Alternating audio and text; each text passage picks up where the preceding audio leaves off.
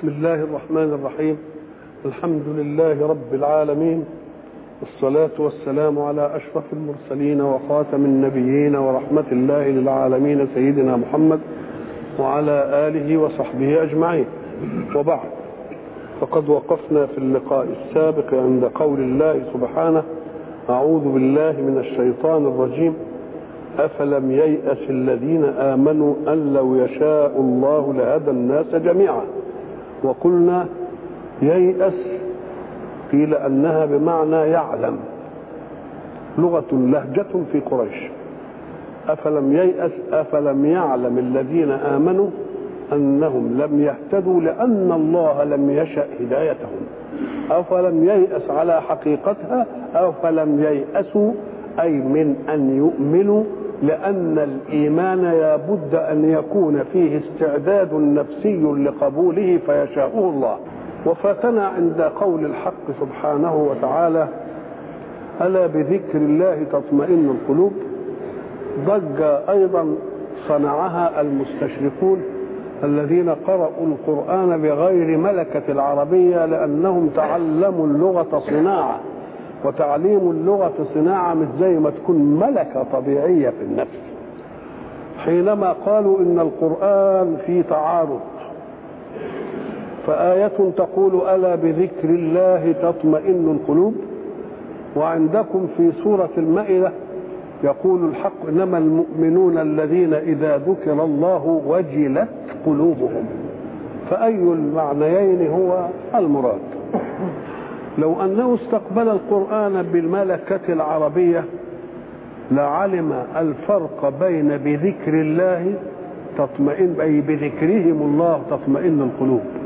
ولكن الآتن إذا ذكر الله أمام أناس فكأنه إذا ذكر الله أمام أناس كأن فيه لحظة غفلة عن الإله.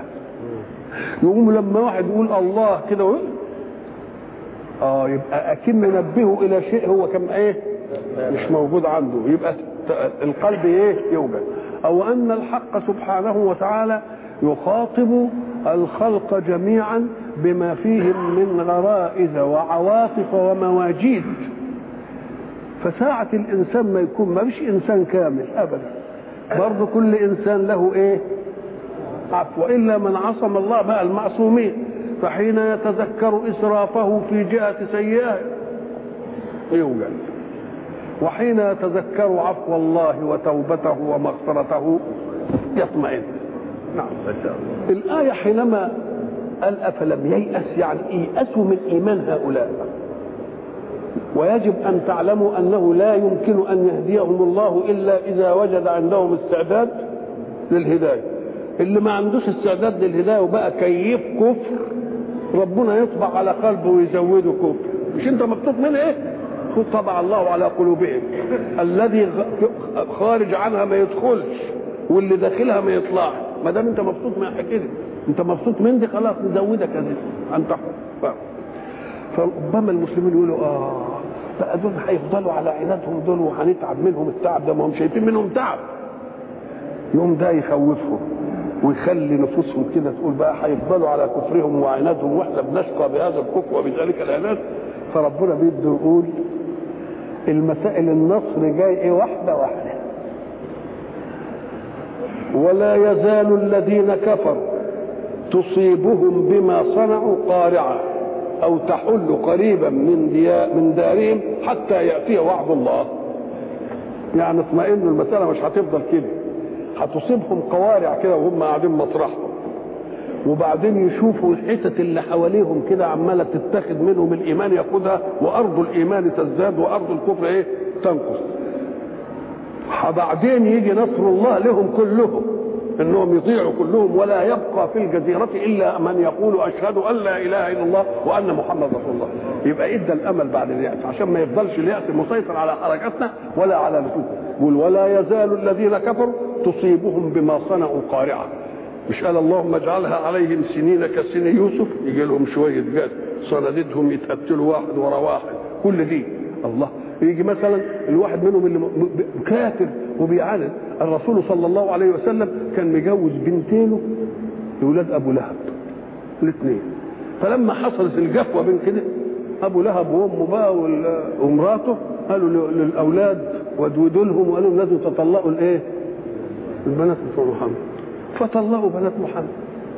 فلما جه أول واحد يطلق البنات بنت محمد دعا عليه رسول الله. وقال اللهم سلط عليه كلبا من كلابك. شوف الكافر يقول لا تزال دعوة محمد على ابني تشغل بالي وتقلقني وأنا أخاف أن ابعثه في رحلته إلى الشام. الله طب ده أنت كافر جوه وتقول لا ما عندوش حاجة وخايف من دي ليه بقى؟ كان الأصول إنك أنت ما تخافش بقى. فلما جم في الطريق وحبوا يناموا قال لهم هاتوا كل رحالنا. واجعلوها سياجا لولدي. كل الرحال بقى اللي عملوا إيه؟ خط برليف حواليه. وبعدين صبحوا الصبح لقوا إيه حاجة بتنهش نهشت الولد. بقى لقوا سبح. قاموا الناس قالوا هو كل أبو لهب كان خايف من دعوة محمد دعوة محمد تحققت. قام واحد قال له لكن ده هو النبي قال أكلك كلب من كلاب الله وده وده سبح. قال له هو الكلب إذا نسب إلى الله يبقى كلب ليه يبقى سبح كل حاجة تنسب إلى الله لازم تبقى آه تبقى كبيرة قوي ولا يزال الذين كفروا تصيبهم بما صنعوا بلددهم في العناد وإصرارهم على الكفر. تصيبهم قارعة. القارعة هي الشيء يطرق بعنف على هادئ ساكن. وإحنا بناخد منها قرع الباب قرع الباب. واحد قاعد في بيته ساكن كده وبعدين يلتفت اليه ولذلك يقول لك في نقرة الباب وفي قرعة قرعة الباب. ولا يزال الذين كفروا تصيبهم بما صنعوا قارعة في ذاتهم إيه أو تحل قريبا من ديارهم. إحنا قلنا إن صلح الحديبية إدى للمسلمين فك تشريبه يعني هدوء نفس. وبقوا بقى يبعث النبي عليه الصلاة والسلام السرايا في الحتت اللي حوالين الإيه؟ فبالقبائل تيجي أفواج وتؤمن ودي أفواج وتؤمن تحل قريب. لما يبلغهم بقى كده إن الإسلام عمال يزحف كده وها دي إيه؟ ادي بقى القارعة في ذواتهم وبعدين إيه؟ في, في حواليهم. حتى يأتي وعد الله بأن هم يدخلوا أيضا في في الموضوع بفتح مكة. أو أو يأتي وعد الله عليهم يوم القيامة ويدي لهم العذاب اللي هم إيه؟ يستحقوه. فإذا دي تطمين لمين؟ للي قالوا أفل... اللي بيقول لهم أفلم ييأس الذين آمنوا. ولا يزال الذين كفروا أي لا ينفكون عن حال من هذه الأحوال. أن تصيبهم بما أن تصيبهم بما صنعوا قارعة أو تحل قريبا من دارهم. حتى يأتي وعد الله. وعد الله أي بالنصر. وبعد ذلك تدخل الجزيرة وكله يدخل في إيه؟ في حي الإسلام. إن الله لا يخلف الميعاد. قال لك إن كلمة وعد عادة تيجي في الخير وكلمة وعيد تيجي في الشر. وإني إذا أوعدته أو وعدته لمنجز اعادي اعادي ومخلف موعدي يعني الاعاد يبقى بإيه؟ بشر. ووعد وعدا يعني بالخير. إلا أن بعض العرب يستعمل الاثنين في ال... طيب أو نقدر نقول إن المسألة متعلقة بتصبير المؤمنين يبقى كن ربنا هينصرهم بالقارعة تصيب هؤلاء أو تأتي حول ديارهم أو ياتي يبقى فيها وعد الله لكم بالإيه؟ بالنصر بقى والغلبة يبقى وعد بالنسبة لمين؟ للي بيصبرهم إنما هو وعيد بالنسبة لمن؟ بالنسبة لمن؟ وإن الله لا يخلف الميعاد قضية قرآنية القضية القرانيه لا يخلف الميعاد بتعليل رتيب فلسفي بفكر البشر. ليه؟ لأنك إذا وعدت وعدا معنى أنك بشرت بشيء لم يأتي زمنه. أنا أوعدك أن أعمل كذا مش هعمل لك دلوقتي أدي الوعد. أعمل لك كذا؟ طيب مين ضامن لي إنك تعيش حضرتك كده لحد ما تعمل لي؟ محدش ضامن دي بقى. طب ومين ضامن إن أنا افضل, أفضل لحد أنت ما تعمل لي؟ طب ومين يضمن لي إن ما إن إمكانياتك هتفضل معاك علشان تبقى تعمل لي؟ إذا ما فيش واحدة مضمونة. إذا لا يصح أن يعد إلا أن يقول إن شاء الله ولا يعد وعدا مطلقا إلا الله. لا يعد وعدا مطلقا إلا مين؟ أدي معنى إن الله لا يخلف الميعاد. يعني لا تظنون أن ذلك الوعد كوعد بعضكم لبعض لأنك قد تعد ولا تملك الوفاء بأن تفقد أو يفقد من تعده. أو أن لا تكون لك إمكانيات توفي بوعدك إنما ربنا ما عندوش حاجة من دي ابدا. يبقى يخلف ولا ما يخلفش؟ لا يخلف الميعاد. إن الله لا يخلف الميعاد. ولقد استهزئ برسل من قبلك. استهزئ. فيه هزأ بفلان. إنما استهزأ طلب من الغير أن يهزأ به. يبقى عدى الضلالة. في واحد يهزأ به خلاص. إنما استهزأ. يعني طلب من كل غير إنه إيه؟ يبقى هيركب اسمه واسم مين؟ واسم الثاني ولقد استهزئ برسل من قبلك. يعني لست بدعا في أن يقف الناس منك هذا الموقف. وواحد مثلا يشوف النبي بيمشي إزاي؟ والنبي كان بيمشي إذا مشى كأنما يتحدر من صبب يعني زي ما يكون نازل من حتة إيه؟ من حتة عالية. وتملي بصره في في الأرض. فالناس واخدين على مشي الفتوانه بقى ثانية عطفه وعامل لي كده ومش عارف واخدين على الحكاية دي. والنبي متطامن لنعمة ربه ومش عارف بيمشي المشى دي. فيجي واحد اللي هو الحكم أبو مروان يقلد مين؟ يقلد النبي. ويمشي كده يقوم النبي بنور البصيرة فيه. يعرف إن حاجة كان قاعد وشايفه هو قاعد كده ملك هو لازم هيعمل حاجة. يقوم يتلفت يلاقيه إيه؟ بيعمل. قال له كن على هذا. فضلت النقشه بتاعته كده. ثم نفاه إلى الطائف.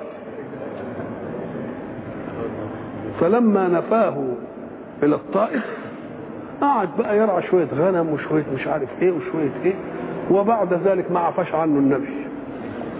ولا أبو بكر جه عفى عنه ولا سيدنا عمر عفى عنه لحد ما جه عثمان عثمان له قرابة وبتاع وحاجات زي دي ما هو أموي. إنما هي مش دي عشان نبرئ سيدنا عثمان. ان عثمان شهد وقال والله لقد استأذنت رسول الله فيه. فقال له قال لي إن غدرت تعمله اعمله فأنا لما جيت ملكت أو وليت أمير أنا خدت تفويض من النبي. وأنا ما غشش نفسي علشان أقول إن النبي قال وهو ما قالش. فايه؟ رجعه. الشاهد. بعدين حصل إن الوليد بن عبد الملك كان له خيل وبعدين بتجري. فولد من أولاد يزيد بن معاوية أخو خالد اللي هو عبد الله كان له خيل بتجري. وهي بيتسابقوا يعني. فكان السبق هيجي لمين؟ لولا لعبد الله اللي هو يبقى أخو خالد بن يزيد فعملوا عملية كده غش كده وبتاع وحاجات دي حطوا في سكة الفرس مش عارف إيه عشان يتعثر عشان خيل مين؟ الوليد تسبق سبقت بالفعل فقال له أنتوا عملتوا غشيتوا يعني في السباق وبتاع وحصل إيه؟ حصل الإيه؟ الخلاف فاشتدوا على بعض فايه؟ فمين شتم؟ الوليد شتم عبد الله اللي هو أخو خالد فلما شتم راح لعبد الملك بن مروان يشتكيه اللي هو من خالد دخل خالد على عبد الملك فقال أمير المؤمنين إن الوليد عمل في أخي عبد الله كذا وكذا وكذا وكذا. فقال له أتكلمني في عبد الله؟ قال له نعم. قال له لقد دخل علي انفا فما أقام لسانه من اللحم. يعني ما بيعرفش يتكلم فيرد عليه يقول له إيه؟ قال له والله لقد أعجبتني فصاحة الوليد. الوليد ابن ورغم ما بيتنقل يجيبوا له هنا ابن مدرسين ولا يعرف ولا كده. أنت بتعيرني بعبد الله. طب يعني الوليد من صلاة النبي؟ والله لقد أعجبتني فصاحة الوليد. قال له إن يكن الوليد يلحن فإن أخاه سليمان لا يلحن قال وإن كان عبد الله يلحن فإن أخاه خالدا لا يلحن فرد عليه الولد وهو قاعد بقى. قال له اسكت يا هذا فلست في العير ولا في النفير ده مثل بنقوله إحنا دلوقتي. فلان ده لا في العير ولا في الايه؟ لأن سيادة قريش كانت متمثلة في الحاجتين دول. العير اللي جايبة البضاعة من الشام وعليها مين؟ أبو سفيان. والنفير اللي نفر عشان ينقذ البضاعة من النبي عن عند بدر جه عليه عتبة فسيد جاء مع النفير وسيد جاء مع مع أبو أو سفيان. فقال له ومن أولى بالعير والنفير مني؟ ما هو بيقول له اسكت يا هذا. فلست في العير ولا في النفير. ضحك وقال له ومن أولى بالعير والنفير مني؟ جدي أبو سفيان صاحب العير وجدي عتبة صاحب النفير. يعني السيادة السيادة جاية من إيه؟ من الأب ومن الأم. ولكن لو قلت شويهات وغنيمات وذكرت الطائف ورحم الله عثمان لكان أولى. آه لو ذكرت الشويهات اللي كان جدك بيرعاها في الطائف وقعد فيها شوية غنم كده ها؟ والطائف اللي اتنفى فيها ولا قدرش يرجع وذكرت عثمان اللي فك أسره وجابه كان يبقى أولى من هذا الإيه؟ الكلام. فالشاهد إيه؟ إن المستهزئين كانوا يستهزئون كثير انا كفيناك الإيه؟ كل واحد بقى كان يخاف يستهزأ بحاجة لربنا ي... كفيناك المستهزئين. ولقد استهزئ برسل من قبلك. اذا لك أسوة في الرسالة. الرسالة فيها كذا وفيها كذا فأنت لست بدعا في الرسالة. فأمليت للذين كفروا. أملى بمعنى أمهل. والإملاء بمعنى الإمهال ليس معناه ترك العقوبة على الذنب وإنما تأخير الذنب لقمة. عشان تبقى الإيه؟ زي ما واحد يعمل في واحد حاجة هايفة يقوم ما يردش عليه يقول الثانية والثالثه وبتاع ويكمل له على إيه؟ على حاجة بقى تستاهل الإيه؟ زي اللي بيقول لك انت بيهشك وده بيهشكه بيهشكه يعني يمسكه كده ويعليه. قال له والله ما بيهشكه ده ابن عدوه ده هو بيرفعه عالي كده عشان لما يوقعه تبقى الهدر جامد. ولا بيهشك ولا بينيم آه. نعم. سنستدرجهم من حيث لا يعلمون. وأملي لهم. إن كيدي إيه؟ إن كيدي متين. نعم. ولا يحسبن الذين كفروا هناك آية البقرة. ولا يحسبن الذين كفروا أن ما نملي لهم خير لأنفسهم إنما نملي لهم ليزدادوا إيه؟ ده زي ما يكون واحد عمال يعمل فخ لواحد واحد مثلا بيكره واحد في ديوان من الدواوين وبعدين شاف عليه هفوة من الهفوات العمليات تتعلق بأمانته بأنه خد حاجة ولا عمل حاجة. يوم ما مش على طول يعني يفرح بها ويشاعها يسيبه لما يغلط غلطة كمان غلطة كمان أحلى غلطة عنه وبعدين ياخد بإيه؟ ياخد بخبائه ولقد استهزئ برسل من قبلك فأمليت للذين كفروا ثم أخذتهم فكيف كان عقاب؟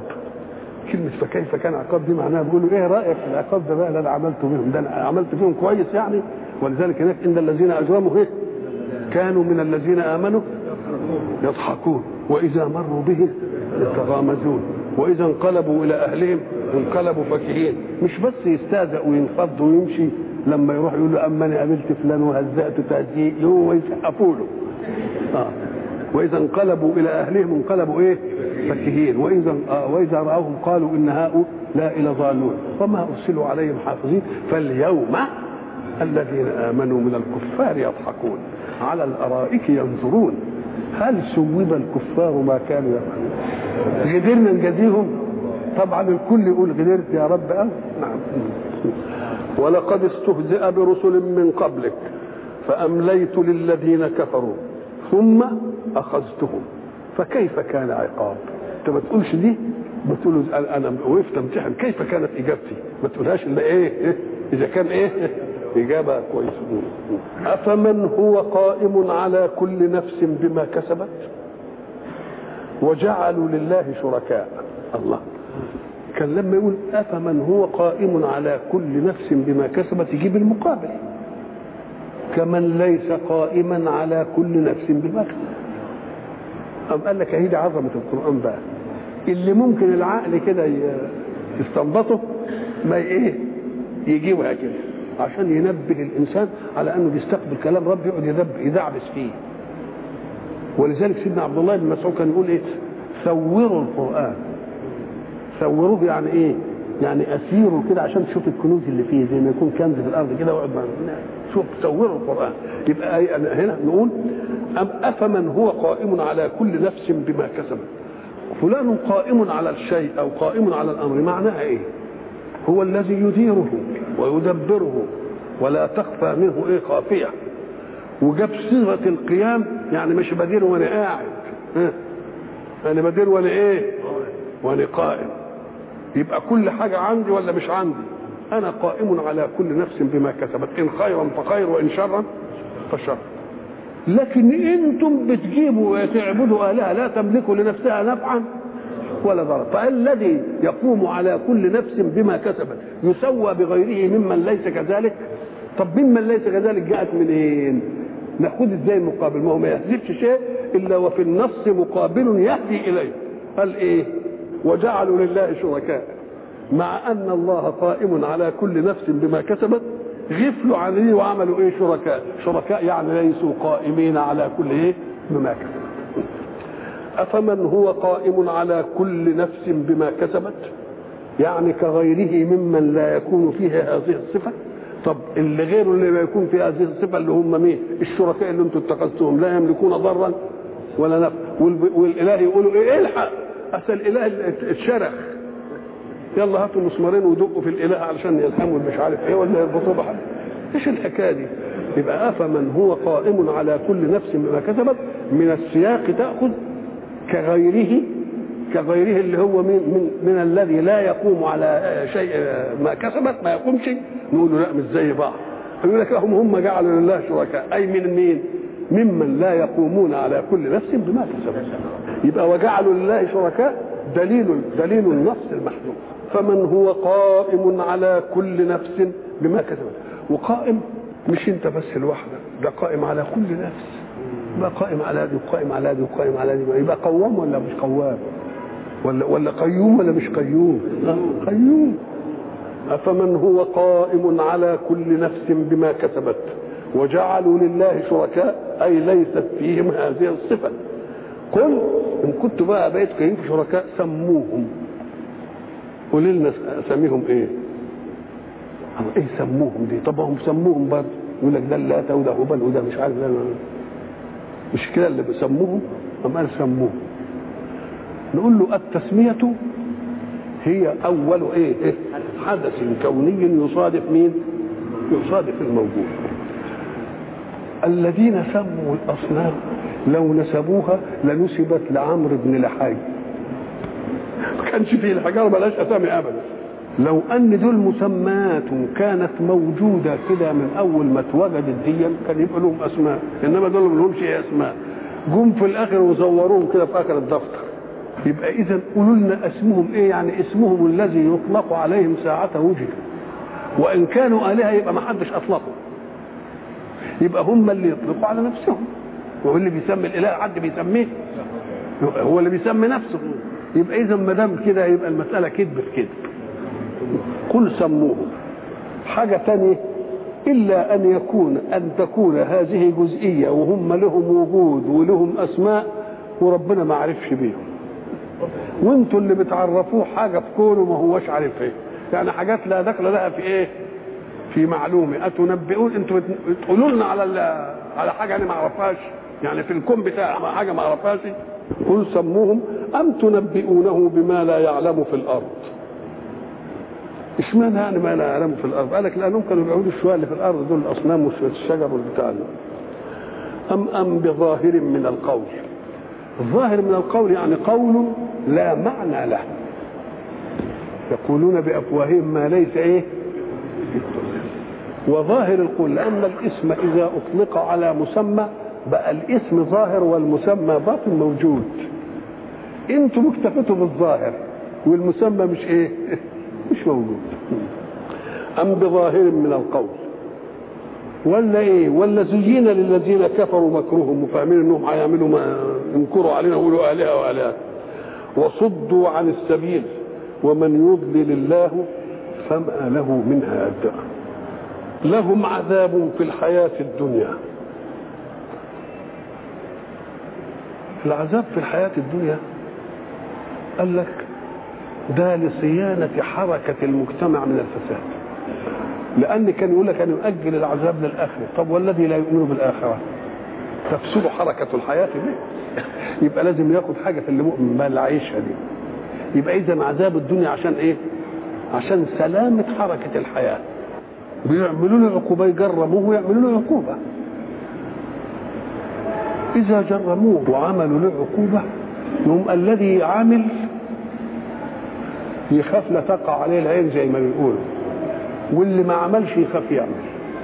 ثم تستقيم حركة الحياة بأمر محسن مشهود يصح أن يوجد له إنما لو أنه هددهم فقط بعذاب الآخرة. هم مش مؤمنين بعذاب الآخرة. ولذلك قلنا في سورة الكهف ويسألونك عن ذي القرنين قل سأتلو عليكم منه إيه؟ ذكرى إنا مكنا له في الأرض. ممكن. وآتيناه من كل شيء سببا فأتبع سببا. حتى إذا بلغ مغرب الشمس وجدها تغرب في عين حمئة. فيها طين يعني. ووجد عندها قوما. قلنا يا ذا القرنين. إما أن تعذب وإما أن تتخذ فيهم حسنا تفويض. قال أما من ظلم فسوف نعذبه. ثم يرد إلى ربه فيعذبه عذابا عشان حركة الحياة تستمر. وإلا لو كان المهمل المهمل أو المسيء ما ياخدش جزاؤه دي تعمل إيه؟ دي تشجع غير اللي يعمل زيه. وأما من آمن وعمل صالحا المقابل فله جزاء الحسنى وسنقول له من أمرنا إيه؟ من أمرنا يسرا يبقى يدي عذاب الدنيا عشان إيه؟ عشان سلامة حركة الحياة من بطش من لا يؤمن بالعودة إلى الله في يوم في اليوم الإيه؟ في اليوم الآخر. لهم عذاب في الحياة الدنيا ولعذاب الآخرة أشق وما لهم من الله من واق ما هو هم بقى كانوا عابدين آلهة. مش الآلهة دي بقى لما تشوفهم في مأزق كده من العذاب كان يصح إنهم إيه؟ يسارعوا لينقذوهم. مثل الجنة التي وعد المتقون. تجري من تحتها الأنهار. أكلها دائم وظلها. تلك عقبى الذين اتقوا وعقبى الكافرين النار. بعد ما تبين لنا معسكرات إيمان ومعسكرات كفر مضادة لحركة الإيمان كان ولا بد أن يتكلم لنا عن الجزاء لهؤلاء وهؤلاء. فقال للأولاني عذاب في الدنيا وعذاب في الآخرة أشق وما لهم من واقع الثانية بقى مثل الجنة التي وعد المتقون. تجري من تحتها الأنهار. وعد المتقون من الذي وعد؟ الله. والرسل بلغوا عن الله. يبقى لو خدنا من المصدر الأساسي يبقى الله هو عمل. من المصدر المباشر وبعدين يجي بعدين الرسل ينتهوا والعلماء يقعدوا يقولوا لهم. الله يبقى الوعد الأصيل من مين؟ والبلاغ عن الوعد الأصيل للرسل.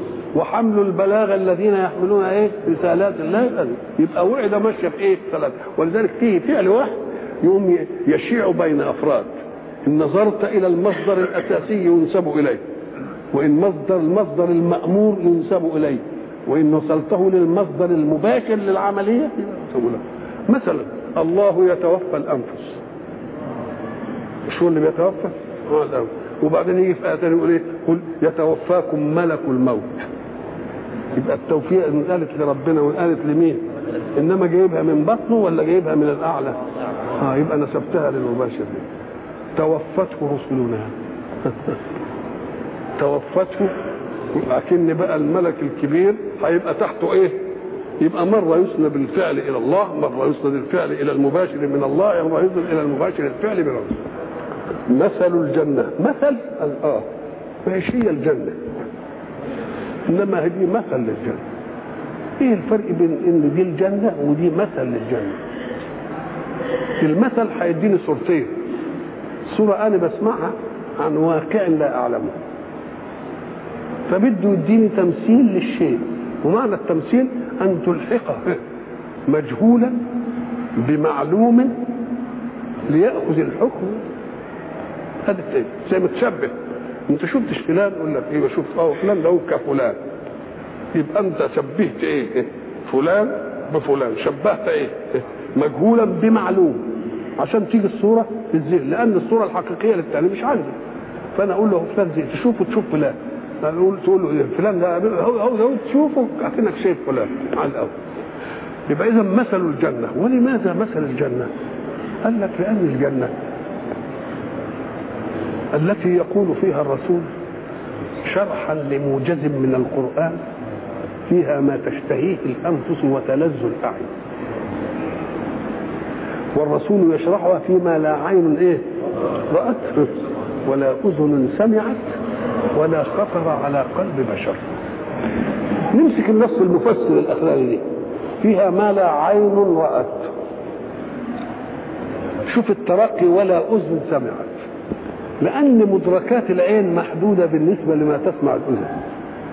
مدركات العين اللي انت بتشوفه إنما ودنك هتسمع اللي انت شايفه واللي شايفه غيرك. يبقى اللي أوسع رقعة في الأذن. فيها ما لا عين رأت ادي ديك حلقة ولا أذن سمعت. هات بقى ولا خطر على قلب بشر يعني من الخواطر. أيها أوسع طب العين محدودة. الأذن أكثر منه. إنما الخواطر دي ده الخواطر بتتخيل أشياء مش موجودة. يبقى أوسع دائرة في الخيال إيه؟ الخواطر. فيها ما لا عين رأت ادي واحدة ولا أذن سمعت ادي الثانية ولا إيه؟ خطر على. طيب. اللغة اللي إحنا بنتكلمها. بتيجي إزاي؟ أتوجد الألفاظ ثم توجد لها المعاني ولا المعاني توجد فنضع لها الألفاظ؟ آه. المعاني توجد وبعدين إيه؟ نوضع لها الألفاظ. طب إذا كانت الجنة فيها ما لا عين رأت ولا أذن سمعت ولا خطر على قلب بشر طب هنوضع لها ألفاظ إزاي ليه ده الأصول إن المعنى يوجد أولا وبعدين نقول المعنى ده نقول عليه اسمه كذا. وأنا ما أعرفش حاجة عنه خالص. ما لا عين رأت ولا أذن سمعت ولا خطر على قلب بشر. من أين أعبر عنها؟ فإذا أراد الله أن يعبر عما لا عين رأت ولا أذن سمعت ولا خطر على قلب بشر. ما يجيبش لفظ لأن إحنا ما بنوضعش في ألفاظ لغتنا إلا للموجود أولا. اللي يتوجد نوضع له لفظ وما دام دي ما فيش مش هقدر أوضع لها ألفاظ. فقال لك أنا مش هديك بقى الجنة هي. يعني هديك مثل الجنة. لأن ما فيش ألفاظ تؤدي هذه المعاني. ما فيش ألفاظ تؤدي هذه الإيه؟ ومع أني أعطي لها مثل أخلص المثل من شوائبه المعروفة له في الدنيا. المية لما بتبقى جارية كده وحلوة بنشربها طب ولما تقف وتعطل؟ خلاص؟ يقول لك فيها أنهار من ماء غير آسن شبهها بمعنى كده انما بس إيه نزع منه الإيه الحاجة اللي تكدره. وأنهار من لبن. اللبن ده كان الغذاء بتاع البدو. ويقعدوا بقى لما تيجي المواشي من المرعى يقعدوا يحلبوا اللبن ويحطوه في القرب وبعدين ياكلوا منه طول المشيه ما إيه يوم مرار يطول عليه الوقت يتغير. فقالوا أنهار من لبن لم يتغير طعمه. فيجيب المثل بس ما يبقاش على إطلاقه. ينزع منه المكدر. وأنهار من عسل مصفى. ليه؟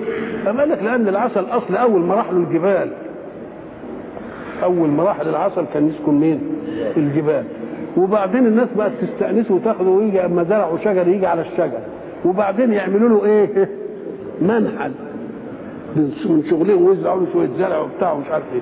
وأوحى ربك إلى النحل إيه؟ أن اتخذي من الجبال بيوتا إيه؟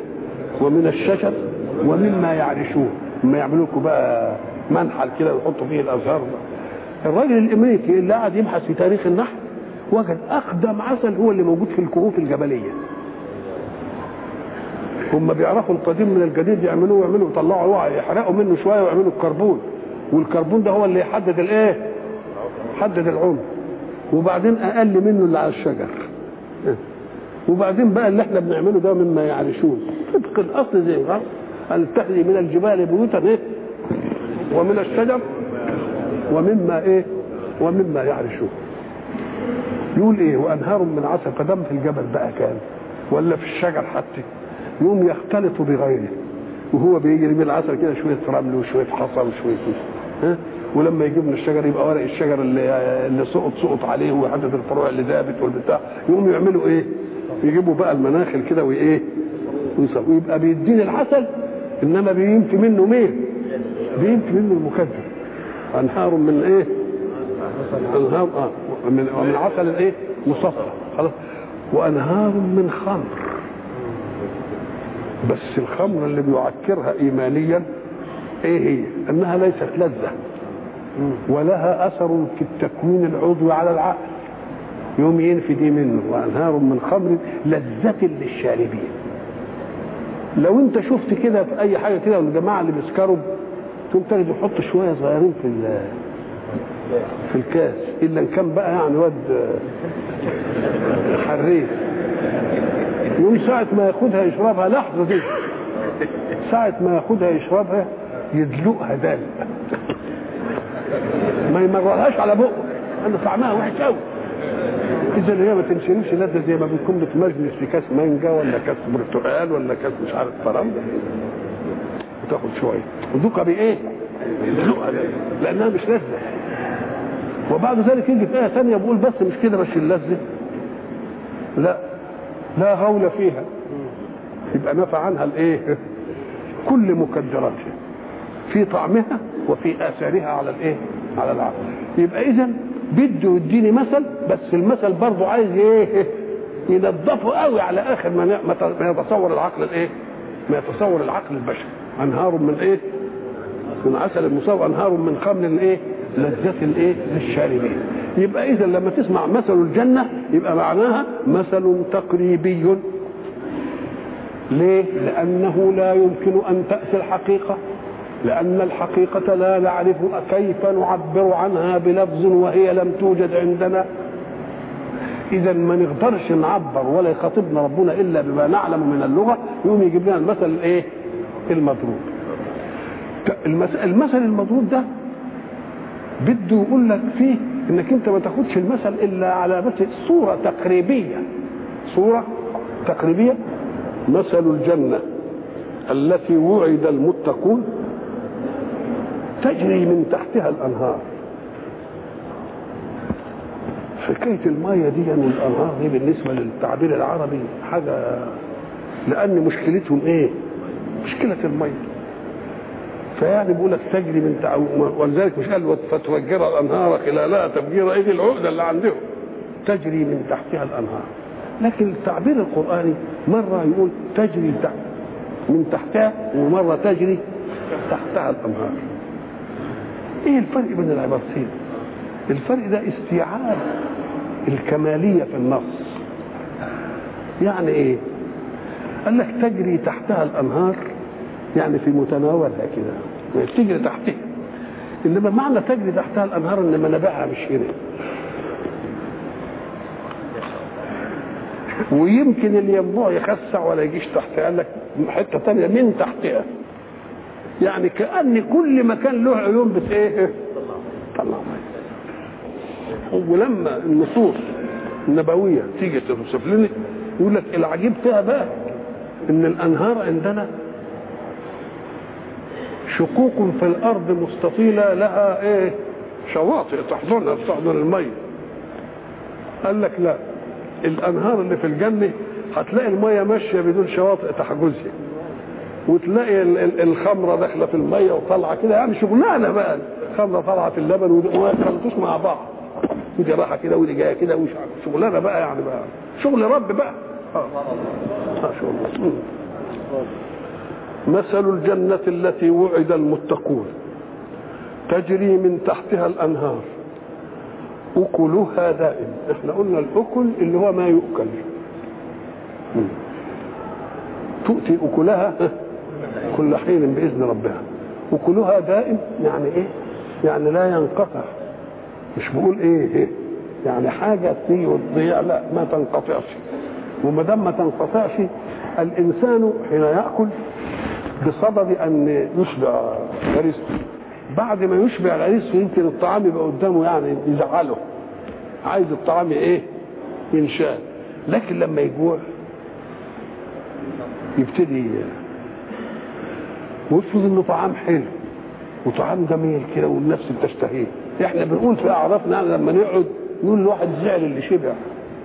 يعني كان نفسه إيه؟ كان نفسه ياكل كأن الأكلة دي يعني هي الفرصة. أما له لا ده هتيجي كل ريحه انقطاع وكلها دائم. وظلها برضه دي عجيبة. ظلها الظل هو إيه؟ إيه بقى هو الظل؟ هو حجب المضيء عن مكانه. هو الظل كده. انت لما تقعد مثلا في ظل حاجة دلوقتي مثلا دي لها ظل أهي ودي لها ظل. يبقى حجم الم... حجم إيه, إيه؟ المضيء عن مكان أو حجم مكان عن المضيء. الله. وهو في شمس ولا ما في؟ ما فيش شمس خالص ولا حاجة. لما المسألة هتبقى كده ما إحنا عقلنا مش متصور إزاي هتبقى ولا ظل إيه؟ ثم قال لك بقى شغلة ربنا بقى. لأن صحيح ما فيش شمس إنما فيها ظل إيه؟ ظليل. وربنا يقول إيه يظلهم في إيه يوم لا ظل إلا إيه إلا ظل. وظلها يمجدها فيقول علشان يدي للذي يتعب نفسه بالتزام المنهج يديله إيه تلك عقبى الذين اتقوا. يعني يا متقي إياك أن تجد مشقة في التكليف. ليه؟ لأن انت هتشوف نتيجة المشقة دي أمر إيه؟ أمر جميل قوي يستاهل الايه؟ يستاهل المشقة. فأنا عارف إن الجنة حفت بالإيه؟ بالمكان والنار حفت بالإيه؟ بالشهوات. لكن الإنسان العاقل ساعة يرى تكليفا يحد من حريته لا يستحضر هذا التكليف هذا الأمر في ذاته إلا إذا استحضر عقوبته معه. صحيح. حلوة. إنما عقوبته إيه؟ والعقوبة قد تكون حالا بأن النفس يطلع ما ينزلش ومن مات فقد قامت قيامته. وإلى لقاء آخر.